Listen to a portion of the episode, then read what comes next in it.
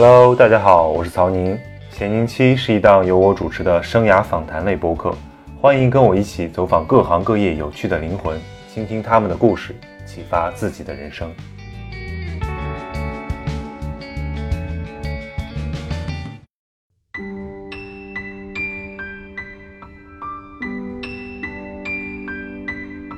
今天我们的嘉宾是青年舞者、湖南卫视舞蹈风暴总冠军胡沈源。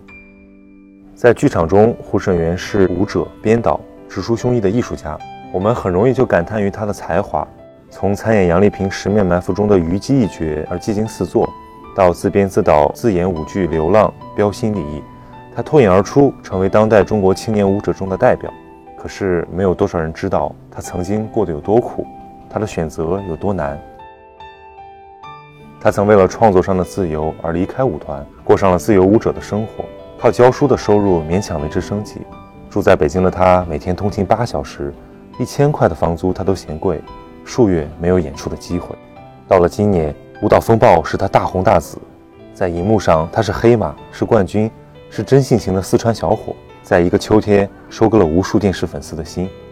无论是回忆儿时的丝丝入扣，还是鲲鹏展翅的诗意盎然。胡沈源用他的舞姿向所有人证明了一件事，那就是现代舞是可以看懂的。你看到了什么，感受到了什么，现代舞就是什么。在他的经历中，我们看到了成长为一个舞者是多么的不易，也能看到千千万万和胡沈源一样的追梦人的挣扎与奋斗。他说：“你爱一件事或一个人，你会甘愿为之付出。很多事不再坚持了，不是因为有多苦。”而就是因为不够爱。每一个不曾起舞的日子，都是对生命的辜负。下面，就让我们跟着胡胡老师一起起舞吧。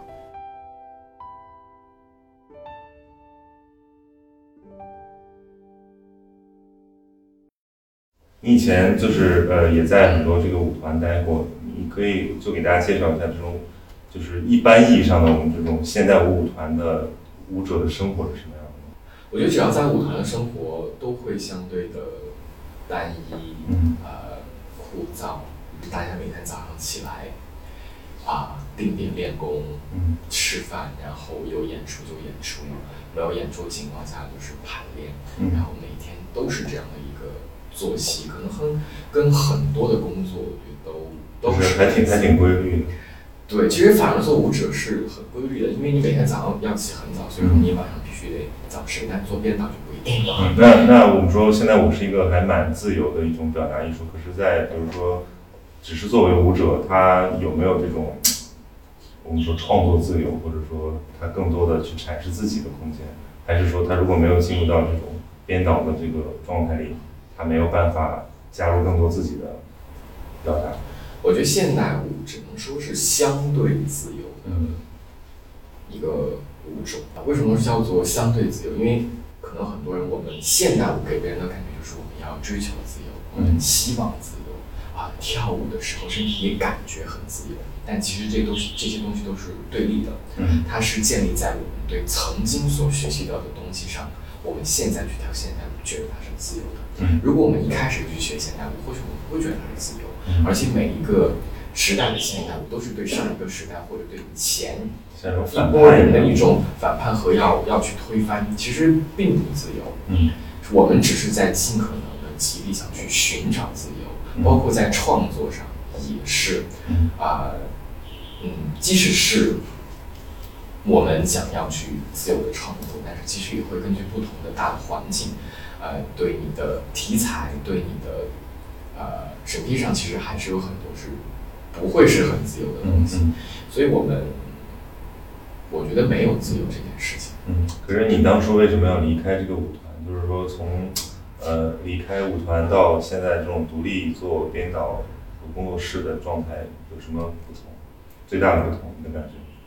追求想要的自由。就是就是就是舞团还是有一些舞团的自由更少，对吧？因为你作为演员的话，其实你是完成工作，你要完成舞团啊的排练的任务、演出的任务。嗯其实你没有太多自己的空间。你你当初就是我们说的白话一点，就是说出来自己干这个选择，在很多人看来是很有挑战性的吗？嗯，很挑战，其实也很危险。嗯，呃，甚至说我当时离开舞团，想要自己出来的时候，很苦。嗯，甚至就是每天就是要有点招不算，又要算计着今天你有多少钱可以吃饭。嗯，然后我那个时候每天早上五点半啊五点钟起床，嗯，然后都赶不及我第一节课，我要从顺义然后到房山。嗯，所以我在地铁上，我在地铁上每天都要花八到八到九个小时在地铁上，当时的谋生的就收入来源是教课，主要是教课。嗯，因为那也没有太多的演出，其实然后演出的费用可能也不会太高，嗯。可能那在那个时候，包括现在嗯，能够挣钱的可能就是上课，嗯，但是上课又不是我想做的事情，或者说我追求的目标。嗯，我觉得作为老师，我可能也许老了。嗯，跳不动了，我一可以有更宝贵的经验去传授。但是我希望在年轻的这个时候，能够让自己多去实现一些自己想做的事情，做自己的作品。离开舞团之时，会给自己定一个目标，就是我要做的艺艺术家，嗯我想做自己想做的事情，然后我不去考虑我的生计，我不去上那些我不想上的课。嗯，但是真当有一天温饱成为问题的时候，这些你不得不妥协。嗯可能那个时候才真正的像是落地了、接地气了，你去感受啊、这一些很很多人都会经历的呃温饱艰难的抉择艰难的那些时刻，你这个时候才会觉得啊，舞蹈舞者嗯其实是要落地的。那个发生在你二十几岁的时候，一一四年，一四年，就其实还蛮近的。嗯，那就是说，所以所以说你是很六幸年级所以对，所以你是很幸运的。其实你，呃，就是对你，比如说我们来看你的这个选择，就也是现在很多年轻人的困境，就是他们可能，呃，心里有一份理想，然后他们要不得不忍受一个比较平庸或者说比较这种循规蹈矩的生活，就是选择冲出那个窗口，然后去拥抱自己的热爱的时候，那那种纠结啊，其实很多人都能体会到。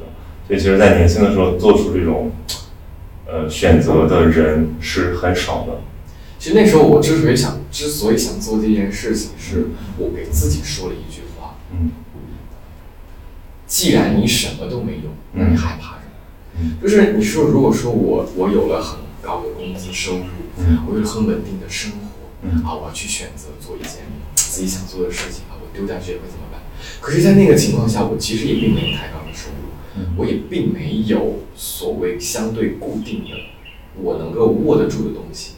所以，既然你在那个时候你什么都没有的情况下，所以我觉得我没有害怕，我没有必要害怕我再失去什么，因为我什么都没有。如果我出去，我得到的东西都是都会是我自己艰苦挣来的，或者说获得的我不想失去的东西。我觉得那些获得才是我最宝贵的。就当时你出来的时候，已经做好这种心理准备了，就是说可能我会过一段非常艰苦的日子。对，但反而是那段艰苦的日子，让我有了很多体会。嗯，就是可能会成为你后面的一些创作灵感。那你出来之后，你觉得就在这个摸索阶段，你你自己最看重的作品？应该还是一七年的个人首部作品《流浪》。流浪。嗯对，包括到后面参加舞蹈风暴的一些小节目，嗯也是从我这些啊、生活经历里面抽取出来的舞片段。嗯嗯呃，我们经常讲现代舞都是让人看不懂的舞蹈，或者说在很多人就好像它很判高，定里面它很高大上，它很难看不懂的。就是现代舞，对，现代舞一定是看。但其实现代舞说白了就是我们现在跳的舞。嗯我们现在正在发生的事情。那么现在的舞蹈发生在哪里？发生在我们每个人的当下的今天。这些东西就是我们的取材，就是我们创作的灵感和来源。呃，我我其实看了，我没有看《流浪》的现场演出，但是我看了那个在成都的那个版本高清录像，还是蛮震撼的。而且尤其是，呃，对于一个很年轻的这种创作者来讲，显示出一种非常，呃，怎么苍老，但是很浑厚的一种一种气质。就这个跟你自己的成长经历有关系吗？你为什么，比如说这里面探讨到很多这种让我们想到跟生死有关、跟跟人生际遇有关，呃，甚至说我我知道你很喜欢那个藏传佛教，呃，包括一些这种呃民族性的东西，这这部分的这种创作意图它是怎么来的？流浪也是对于我做出决定要做自由舞者那一刻开始，啊，其实流浪，呃，它并不是我们字面上看到的街上的一种，呃，实际行为上的流浪，其实它是流浪，是我们心里的一种渴望和选择。其实流浪就是我们想跳脱出现在的所有经验，去尝试那些我们一切未知的。道路，甚至说我们在迷茫的时候，呃，想为自己的前方道路寻找一条明一盏明灯。嗯，连流浪也是一种指引和方向，流浪是自己的选择。嗯，所以流浪在我的心里，它是我的一种憧憬，甚至说流浪也是我现在正在走的一条路。嗯，就就是其实因为我们知道做现代舞者，而且尤其是做这种独立的状态下，呃，安全感是一个。对很多人来讲是挺重要的东西。对，我们现在看到了一个比较成功的护审员和一个受大家欢迎的护审员，可是大家可能看不到的是那些像护士年轻的护审员一样还在继续流浪的人。但其实我很喜欢你刚才说的那个安全感。我觉得曾经也是我很希望要给自己寻找一个安全感的人。嗯。可能我留在舞团，然后有固定的工作，然后我有一个自己的小家，然后我觉得这是属于我的安全感。也许爱情也安全感。嗯，我我们往往想去寻找一份安全感。嗯，但是当我有一天我发现我怎么找也找不到的时候，我干脆就放弃了。我去给自己创造一个安全感。嗯，我认为的我可以享受在这里面的安全感。嗯，就是变转变一个身份。因为其实安全感就来源于你其实被动的，被动的情况下你是想寻找安全感，就像是我作为舞者的时候，啊，演出对于我来讲是最大的安全感，因为有演出就意味着你有收入，有收入有经济来源就是安全感。但是作为舞者来讲，很被动，很被动，你是等，你是等编导来找你，哎，我们有演出，那你来演吧。那没有演出的时候怎么办？嗯，那如果说我转变成编导的角色，我就可以创作，我就可以。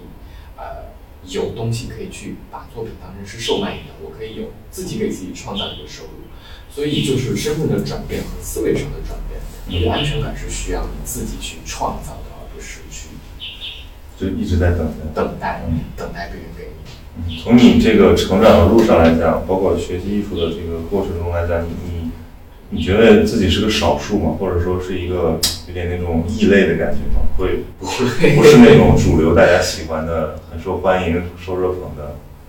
其实，在学校里或者说在舞团，其实也是啊，其实被老师也被领导就是也比较喜欢。嗯。但是我觉得异类可能这个词心态上的。呃，就是比如说我在民院的时候，因为在你在一个专门学习民族民间舞的环境里面，天天练芭蕾这件事情。嗯，就是一个很很不寻常的事情。嗯，但是我觉得这件我练习芭蕾是一定能够为我的未来带来很好的基础，甚至说，我觉得它对我来说是非常有用的。甚至说我能把芭蕾的这些训练转变为到民间舞里面的训练，我觉得我是可以去在我的脑子里面将这些事情转换的，而不是我现在在这里我学习的东西啊，我就很很。一味的待在学校，我希望我希望我在这个环境里面有转变和转换。甚至说我在中专小的时候，啊，别人都认为啊，毕业以后我们就考一个四川的学校，当地的很好的学校也就可以了。因为四川人或者说很多家家庭里对，就是希望啊，我们有一个啊未来有一个安全感。四川有很多的。团我们也去考，就留在四川，生活也很好，吃的也很好，或者说我留在四川，留在泸州啊，我也可以有很好的收益跟待遇跟收收入。但那些不是我想要的。我希望我未来我就是世界更广阔一点。很小的时候，可能我就把这个放得很远。我在小的时候，我一定要，我就下定了决心，我要留在，我要去北京读书，因为我觉得北京是最好的资源，能够获得最好的学习。就很敢想，因为很多人他。不敢想那么远，或者说他很害怕自己来做决定。我觉得我在舞蹈风暴里说过一句话：我们可以把最大的梦想藏在深夜。嗯，我喜我是一个比较喜欢敢做梦的可能我在晚上在躺床上的时候，我什么都敢想。嗯，然后我觉得想象这件事情不花钱，然后它不需要你付出成本。嗯，但是如果连这种事情你不敢去做的话，是而且你想的东西你也不用不用告诉别人，你只需要自己大胆的去想就好了。我觉得为什么不去想？就是你是一个挺有很有韧劲的人，就像上次我们聊天说的那个“君子报仇，十年不晚”的感觉。所以我觉得想象这件事情就是可以给你带来。我可以活在想象里面，嗯，但是我不是一个只活在想象里的人。我可以通过我的努力去实现我的那些想象。嗯嗯，那就是说你创作了《流浪》之后，我们我们就回到一些现实的这种机遇里面来。呃，什么机遇给你带来了很大的转变？在舞蹈风暴之前，嗯，这个人还是要提的，杨丽萍老师。嗯，因为那是在我最艰难的时候，就是我在北京，嗯。啊，后来做自由舞者，一一千块钱的房租对于我来讲，我觉得我都会觉得贵。嗯，然后在那个时候，我就天天上课，但我已经上到我开始要麻木，或者说我开始要暴躁的时候，突然有一天接到一个电话说，杨丽萍老师要拍一部现代舞剧，嗯。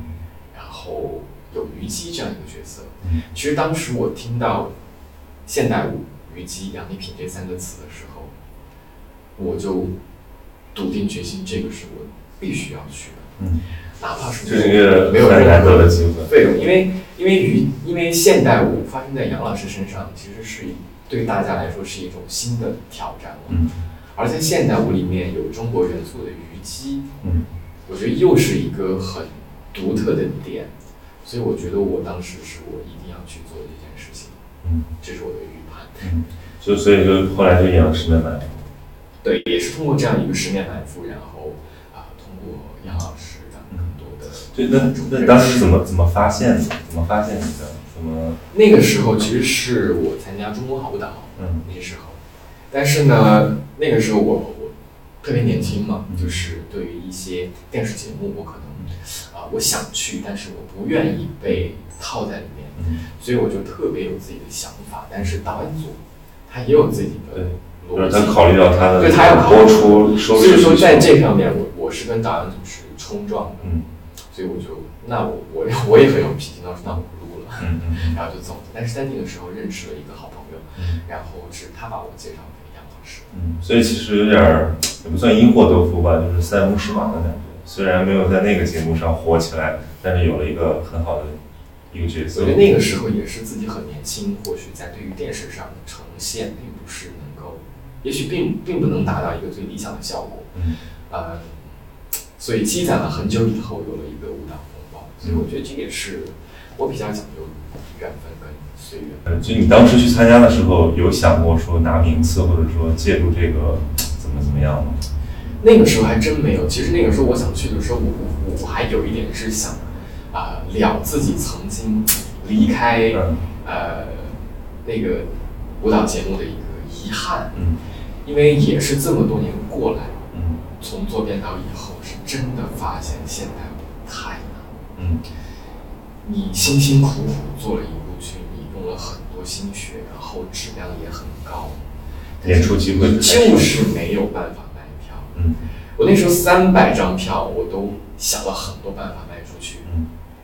你说现在我的我们自己圈内关系能来讲，质量是很好的，嗯啊、也有很不错的演员，但是就是没有人看。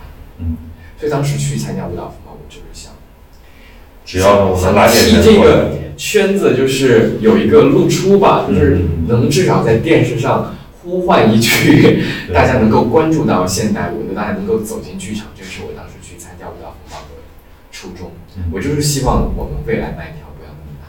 嗯嗯，那后面这些际遇其实都像一个一个的呃意外惊喜一样。真的挺意外的。我当时我就觉得我能够录两期吧，嗯然后我最最让我感动的一个点，也是我跳完那一支舞以后，儿时儿时，然后是四位导师同时推杆，嗯然后他们也没有说过任何一句话嗯，当我转过身来，他们就开始推杆，那是我让我很意意想不到的，因为至少我们要寒暄几句，然后聊一聊。好。没想到直接啊，没没有想到四位导师，啊，五位导师没有没有任何的疑义就推开那对，我觉得那是，我觉得我哪怕我我后面呃跳不到最后面，我觉得就有那那四个导师对我五个导师对我的认可，我就觉得已经满足了，或者说或者说我已经很感动，就证明这种电视舞蹈节目，大家还是从专业水准来讲，或者说从一个年轻舞者的角度来讲，他还是。我有东西，我还是能够得到承认的。对，就是你，你这十年在现代舞圈子里面的经验，你站在那个舞台上，其实我是希望拿着呃最高的现代舞的水准嗯去，我也希望能够让观众看到一个相对他们能看懂的现代舞，但是我又想保持现代舞它自己的。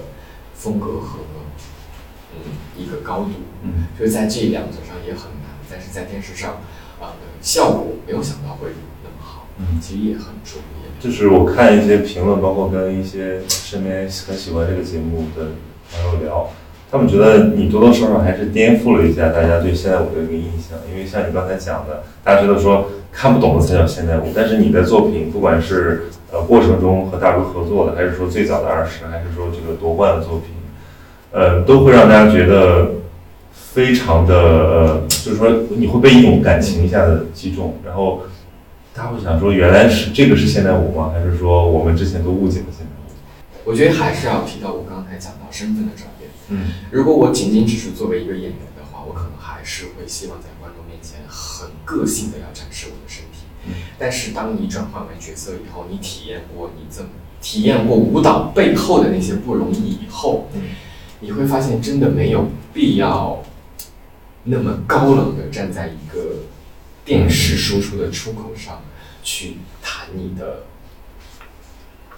专业要求和最高水准，因为你站在电视这个上面，你的目的就是要让更多的人喜欢和走进剧场，而如果我们在这个平台上面，你依然保持你剧场的严谨和高冷，没有错。但是，它不是我想最终达到的目的。我的目的是要让观众走进剧场，达到这个目的，就前提是要让观众喜欢，让他们懂，然后把他们，你不管说是把他们骗到剧场以后吧，你把他们带进来以后，你再对他们进行更高的演出的水准给他们看。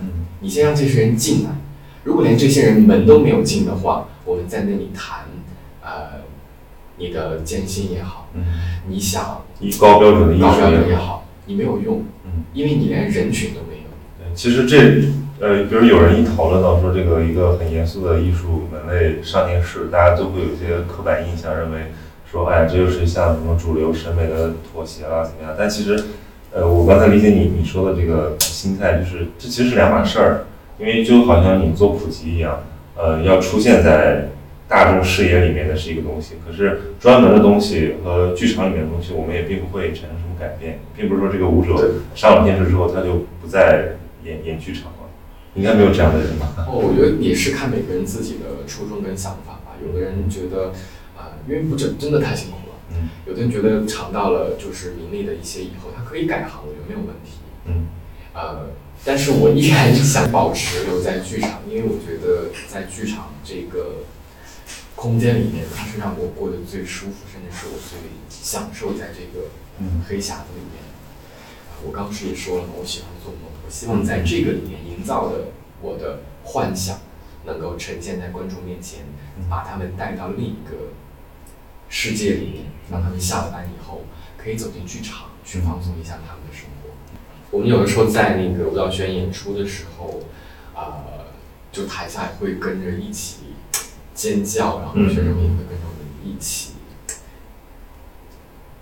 场面很沸腾。嗯啊，我觉得如果说有的观众他是因为喜欢舞蹈风暴上的啊那样一个东西被带到剧场以后，才发现剧场的这个东西跟电视有出入，这是绝对的。我想，去观众也需要为他的。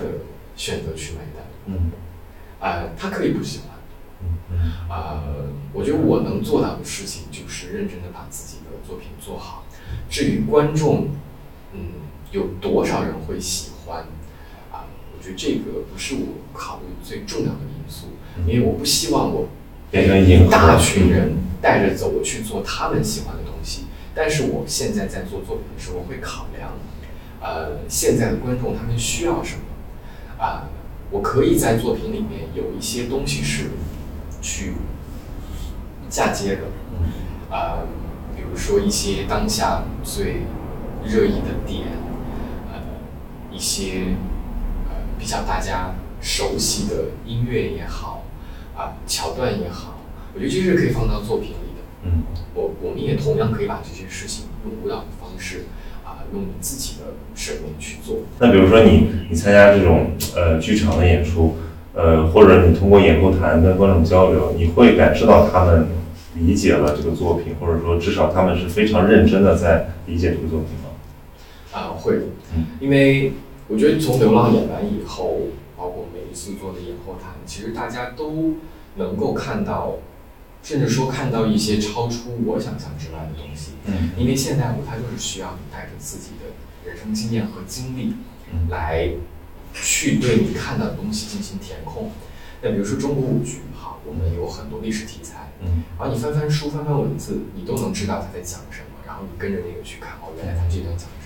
那个。但是现代舞它不同，它没有大家熟悉的脚本，它没有一个。呃，让你熟悉的故事，甚至说我们有这些东西以后，呃，比如说像吉赛尔这样的故事，它，放到现代舞的剧场里面，它会完全颠覆掉这件事情和故事。但是它我们取故事的核心，所以就是我们现代舞里面经常会只是有一个核心的东西在里面告诉你，然后但是需要观众去自己感受，感受和你自己去。填上你自己看到的东西，然后连成一个属于你自己的故事。也许这个故事会跟编导的初衷是不同的，但是我觉得这没有问题。我们常常太追求唯一的标准答案，甚至说我哎，我看到的是这样的，嗯，是这样的吗？对，你其实你没有必要。其实完全可以不必要这样。其实不用问，其实这就是你看到的和你今天买了票你拿走的东西。对，好像中国中国观众已经习惯了说。呃，就像有点像我们受受过的这种教育，有一个标准答案，好像对一个作品也有最精当的阐释，最呃这个完整和权威的阐释。而这种阐释，我们认为它是属于作者的。但其实好像在，尤其在现在我这个系统里面，它已经开放出来了。呃，包括有一些我看过其他的一些比较好的舞者的一些呃访谈，他们常常会说，比如说如果这个作者呃观众起来挑战一下。呃，他的意图，他认为他这个东西，比如说我们看了一个现代舞，然后观众起来说这是一个鬼故事嘛，怎么怎么样，他会觉得蛮惊喜的，因为他并不会觉得是在亵渎我的作品。他可能某有些人看到了感动，有些人看到了恐惧，有些人看到了一些呃很暧昧不明，但是让他感觉很好的东西。对，如果说我们有有一天真的这部作品大家看到的东西都是一样的时候，反而好像会觉得这部作品。过于的，过于的太，太具象。嗯，因为我们还是需要一些抽象的东西，让让人去留白和想象。但其实这是在我们中国的审美里面本来就有的。但但是可能大家把这件事情遗忘了。嗯，需要有自己的空间。对，这个我们稍微扯远一点，就是说大家现在看电视或者一些综艺节目、网络节目，我觉得。但的这种感受力和想象力被极大的就被这种制作流程极大的压制了。因为我现在看一个综艺节目，我发现，呃，什么东西都要他提醒一下。比如说有一个很搞笑的点，他要打一个小字幕，或者说出现一个框，呃，没有任何留白，就是你看到了就是你看到了，甚至说你只是在，甚至说你有自己的想象，然后他也会通过这样的方式把对他把你他把你框定。对我我这个就是表达这个东西，呃，不不存在什么空间了。而且这个可能就要留给现场的艺术了，剧场艺术。但是我们又天天在这个环境里面，嚷嚷着要自由，所以这这也是大家现在很矛盾的一件事情。我们一直在说我们想要自由，但是我当当我把留白给你的时候，你又在反问我，对你又你又陷入了恐慌，就觉得说精神危机了那种。很多观众其实是这样，我我我经常看到身边的人他。呃，一刻不停的刷抖音或者这些东西啊，就是他难以静下来。你让他自己静下来看看云，看看呃花花草草，对他来讲是一个很痛苦的事。我想，我不知道为什么会发生这些这种过程，可能这也是技术对 对我们的这种感官的一种一种控制。但是这个过程发生的悄无声息，以至于我们很难再摆脱它。我觉得大家会害怕那种安静跟孤独的时刻嗯，就是你会觉得这件事是这段时间是留白的，没有任何发生的，你会觉得它在你的生活里像是啊，就是乏味空白。你会觉得这段时间像是没有被填充过一样，所以我们极力的在找很多不必要的东西，把自己。塞满，嗯，哪怕是你的这个袋子里装很多的塑料袋你也，希望它是有东西存在的，嗯，但其实忘了，当你东西最空的时候，反而是你能装下东西的时候，嗯，你自己会怎么来调整你自己的生活？包括如果你要创作新的作品，去构思它，或者说你自己找灵感的方式，你刚才提到有禅修，你还你自己的生活方式是什么样的？离开喧嚣，嗯。呃，然后把自己放进那种喧嚣里，嗯，然后把自己放进嘈杂里面，嗯，然后去接触那些大家或许都不太愿意接触的事情，嗯，呃，我会让自己去过一段生活，嗯，嗯，因为我觉得我们创作需要真实的世界，嗯。但这些真实的事件，你可以自己去感受、寻找，也可以去聆听。啊，甚至有的时候，我我可以去看街上的人，包括我坐地铁以前坐公交，呃，我都会去看这些人脸上他发生过什么，他的身体上发生过什么，我觉得很有意思。嗯，因为你舞蹈，你是一个肢体语言。嗯，但是你肢体语言从哪来？这不是想象出来，不是想象，你是需要有参照的。比如说，比如说地铁上有很多肢体语言。你看地铁上有的人，你就能看见这些肢体语言每个人不同的形态。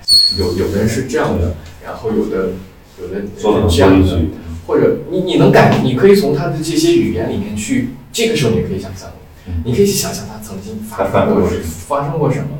所以就是我们需要跟有生活的部分，也要有你自己想象的部分。我们把生活里面的最常见的东西作为你的参考和依据，或者作为你的原型，然后你再去发展。因为在编舞里面有一个造型连接，嗯，就是我们可以通过不同的造型把这些东西连起来成一个舞舞舞小五段。嗯，那我就会可能会去从这些呃生活里面最真实的人的生活里面去找他们的。心态，嗯，然后把它连成一个小故事。我刚才说的那个还有一个就是，比如说，我们就比如具体说音乐和音效啊，我注意到你很喜欢一些民族的东西，这个这个是为什么？是跟呃你自己的爱好有关，还是说跟受到的这些教育的影响？嗯，教育吧，因为我们像我选择中央民族大学，然后我每天所接收到的训练和听到的音乐都是。鼓啊，然后少数民族的乐器啊，都是这样的。然后这些东西会潜移默化的在你的身体里留下痕迹。这种痕迹是，但如果你想抹去的话，是可以抹去。这些东西就是我自己的喜好和选择。因为我听到这样的音乐，我我有很多的想象和它能够最带给我身体一种刺激。但是那属于。流浪的一个地嗯，或者在我做别的作品的时候，啊，我会根据不同的需要去选择我要应用的音乐，所以有民族元素，啊，我不希望它成为我每部作品都有的一个强烈的色彩，啊，我会把这些东西转换转换掉，我不希望它被看出来。因为因为我我很讨厌，就是有一种呃，我们讲到什么中国风的时候啊，包括我们讲各种艺术里面，它都会把中国元素，它有点像理用像拼贴画一样来理解的东西。比如说啊，我加一点鼓啊，或者我加一个折扇啊，我加一个什么呃中国式的东西，好像这个东西就是中国的了。其实我觉得这个反而变得非常的非常的庸俗，就是它有点像像一个商品，好像你加了一点点东西，就像我买一个东西，你你加，比如说我吃一个什么凤梨味儿的东西，然后我点一点点凤梨酱，我就那个凤梨味儿的，就是像这种非常敷衍的感觉。那我觉得真正的 真正的中国艺术或者说东方式的审美这种融合，发生在我们这个年代的，它应该是自自然长出来的。对，啊，我之前因为这个这个问题也会在很多采访里面提到，你是怎么把蒙古元素跟现代舞融合的？嗯啊，我觉得融合在我的理解里橡皮泥。嗯呃，你不同颜色的橡皮泥，你是能够被拆分出来的。嗯，但是橡皮泥真正被揉到一块儿以后，这就是一个颜色。你是没有办法说我要把这个颜色拎出来，它一定会附带的。我觉得到了这种程度上以后，那个时候才是融合。我觉得啊、比如说像举例像流浪，嗯啊，为什么后来大家很喜欢？我觉得是因为在他们这个现代舞里面，他们看到了有蒙蒙古族的影子，嗯但是你找不出哪个动作，嗯或者说哪个东西，你看这个东西它就是蒙古族的。我觉得是我跳了这么多年的现代舞以后，我身体里依然有着民间舞的痕迹，嗯而是在这我的身体里面，他们我没有去刻意的要求他们要融合到一起，而是在你身体里面自然的发生。那就是这么，我就是这么，我就是想跳舞的，就这么简单。所以说这个就是一种天然的审美的一种表达而已，没有什么，就是我为了要要要要有有一个什么东西在。我觉得融合是需要吸收跟时间的。嗯如果你真的想做一部，或者说做一件有融合的东西，嗯我觉得其实那个东西融合完以后就是你自己的，嗯它需要时间，你你需要长时间的去完全去学习。嗯我需要长时间，我花十年的时间去学习现代舞，嗯但是我在十年时这时间以前，我又花了十年时间一直在跳中国舞。嗯我觉得这二十年的时间相加起来，他们才会有一个融合。嗯如果我只是学过民间舞，然后我学了两天的现代舞，我就想要去融合，我觉得那是不可能的。对嗯，还有一个话题是想聊一下，比如说你跟一些国外的这种呃呃舞蹈家合作，包括一些在国外巡演的感受，你觉得我们就要谈一谈这个中国的现代舞在这个世界的现代舞它是一个什么样的位置？呃，我们可以用差距这个词，或者说我们可以用呃差异吧，就是这方面你有什么感受、观感？我觉得慢慢的在领先。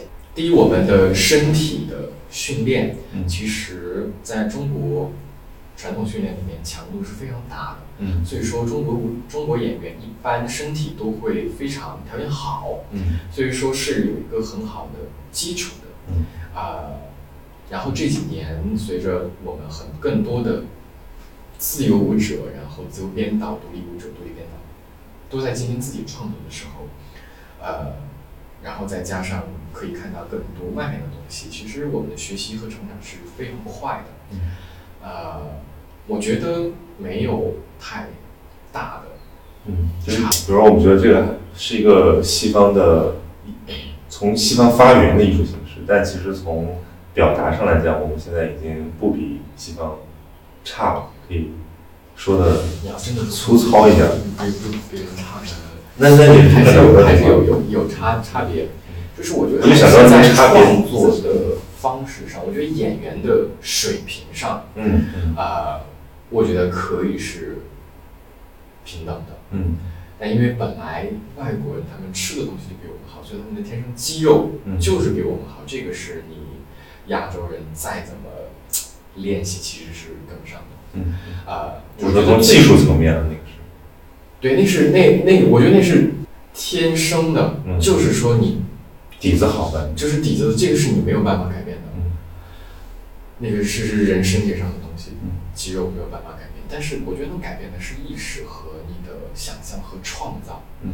你有再好的工具，也需要你去组合，嗯需要你去用这些工具创造出呃更加丰富的东西。所以说，这个是在编导的身上是需要大家有更开阔的思维跟眼界，不要被局限在嗯啊、我们所接受到的教育里面。嗯不要把把自己给套牢了吧。嗯即便是其实外西方有他们自己的套路，嗯呃，每个圈子每个地方都有自己的套路，但我觉得这些东西，我觉得就拿过来不停的吸收学习。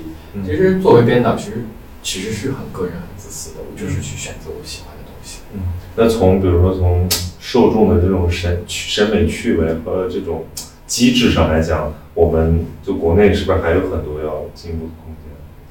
我觉得进步的空间就是有更多的人看，就是就是进步，因为啊，这是两个是循环相互的，有人看，然后你才有经费去创作，你有更多的创作，你才会有更多的创造。所以说这是需要观众们一起来配合的，这也是一条需要走很长的路。呃，如果说我们单一的有很好的东西，但是没有观众来看，其实它会被。消失掉。这两天，包括前前前，你老讲到说，你觉得自己很幸运啊，这个东西。我觉得其实人在一个顺风顺水的时候，或者说在自己有一些名气的时候，意识到这个东西是不容易的。就是很多人可能觉得说，嗯，这是我应得的，我这么努力，对吧？我这么有才华，那为什么你你你是这样的？我觉得这个是宗教给我的一个概念。我觉得讲的是是福报吧。嗯。因为福报这个东西不是天生来的。是你存的，嗯，但是福报它有一天突然来了，说明是你的这些积蓄积定到一定一定的量了，嗯，然后量，然后这个是会被用掉的，用掉以后你就没有积蓄了，所以你就需要不停的再去存积蓄。就我会觉得这些东西，比如说舞蹈风暴给我带来的幸运也好，我身边的这些人也好，我觉得是我以前呃积攒下来的，但是这些人他们出现以后，我觉得他们会被消耗。嗯，所以我需要不停的再去积攒，我希望我的以后也可以有这样的回报。所以我觉得积攒吧，就是啊，你的不停的努力要保持，你对舞蹈的热爱要保持，然后你的身边出现的人也要去很很很好的对待他们。我觉得是需要像一个车轮一样循环。你不想做大众偶像对吧？我也做不了，但是但是你可以，你比如说呃，我们也也不说是谁啊，我们比如说像像像芒舞台，他做了好多这种把专业门类的这个呃艺术，然后带到大众视野，比如说像之前的深入人心。我觉得就是很明白你自己心里想要什么，我觉得你去做任何选择都可以。如果说我为了上舞蹈风暴，我是想成明星，对，那我就要跟着明星的路去，我就不要再跳舞了，因为那是我的选择。所以，我我没有必要再为我的专业所保留，因为我我我甚至说，有的学舞蹈人他就是不热爱，嗯，那你为什么还要强求他？对吧？但是但是我的选择是我很热爱舞蹈，我想继续留在这儿，这也是我的选择。那选择这份的时候，也许你想去承受那些啊，嗯，倾听也好，不被理解也好，这是你的选择，你选择你就要去承受。所以说，流量流量是个挺危险的东西，就是对于这种还没有找到自己真爱的。年轻的有才华的人来讲，可能流量会把他们带偏，有可能他就放弃了本来属于自己的东西。我觉得，如果他能够在那条他选择的路上，他走得很好的话，嗯，我觉得我们也应该支持。嗯，我我我，那你很宽容。呃，我我其实我做这个节目，包括写这个所有人物类的，我都是想传达一些自己的。确认一个东西吧，比如说从一些各行各业的人身上去确认一个东西，就是我觉得人应该是有自己的热爱的，否则他就是他就是无所依凭的，就是非常的迷茫的。呃，现在现在的年轻人受到很多教育，他们肯他们有的时候是没得选择，但他们有的时候选择太多，然后他们可能会屈从于现实的压力，说啊我以后要买房买车，在城市里面有一个体面的生活。讲了太多这种现实的需求，反而忽略了我们真正应该去寻找的，不就是你自己身上的那个特质吗？你自己喜欢什么？你不应该先问自己这个问题吗？呃，我觉得其实从你的身上也看到很多，在你在艺术领域的探索，其实放在普通人对自己生活的追求上，同样是成立。我觉得你这个话，其实我想到之前采访也会有问，就是，哎，为什么你会是现实上的风格？你为什么会这么说？因为我觉得这个风格不是我选择的，这是老天给我的。嗯，这就是我，我天生我生下来我的肌肉就长成这样。嗯，然后在小时候训练的时候，可能老师会说：“哎呀，男孩都是就是需要有力量，然后男孩要有肌肉。呃，你你这样，你你以后在团里你就是没有办法用你的，你你需要跟男孩所有人认为的标准是让男性气质的那种。对，就是你太软了，然后，但是这就是我呀。嗯。所以我当时的选择就是，我为什么要去？我我也改改变过，但是我改我发现改变没有用。我不如就是坚持自己与生俱有的一些特质跟你的东西去坚持，反而这个东西你看到后面，它会是成为我的一个闪光点，一个亮点。然后，呃，我觉得在一条路上走到底，不等于是只有一条路。嗯，我觉得在这一条路上一定有很。多在你身边的小道，嗯，然后这些小道穿梭来穿梭去，一定还是围绕在这条主干上，像一个河流一样，对，有的是支流，还会会像跟舞蹈相关的，后来我们嗯，然后你说这，但是我并不是说我要去改行做卖衣服这件事情，而是因为我觉得我找不到我作为舞者我穿着舒服的衣服，嗯，我觉得那些衣服既然找不到，那我就自己做，嗯。做完还有很多人可以去享受，那我就把这些分享给他们。就有可能要走一条非常自我、非常艰辛的路，但也有可能就像这种泥沙俱下一样，你就你就随着这个大势，就是慢慢沉下去了。我觉得很多人会，嗯嗯，因为大部分人，大部分的人，我觉得还是害怕，嗯呃，害怕那些他们黑暗里面。摸不着的东西，不确定的东西。所以其实就像经常我们玩那个游戏摸箱子，嗯，其实也许下面是一摞现金，但是在那个现金上面可能有一些小钉子，嗯，然后在你看不见的情况下，你觉得哎呀有一点点痛，然后我就放弃了，嗯，但是其实你为了要拿到那些东西，这是你必须要经历的，所以我们很多人会被斩断在那一点点的痛苦面前。嗯，没有闯过去。嗯，那是应该人人都去闯一闯，做这个事儿吗？我觉得不一定是要做啊别人做过的事情。嗯，当有一天你遇到自己真正想做的事情的时候，啊，我觉得是一定可以去承受的。就像如果我们去爱一个人，嗯，你甘愿为他去怎么丢掉很多你的东西？我觉得你为爱付出这件事情是每个人都能做到的，但是你愿不愿意为这件事情付出，那就是看你有多爱了。嗯，好的，非常好的问题，谢谢胡老师。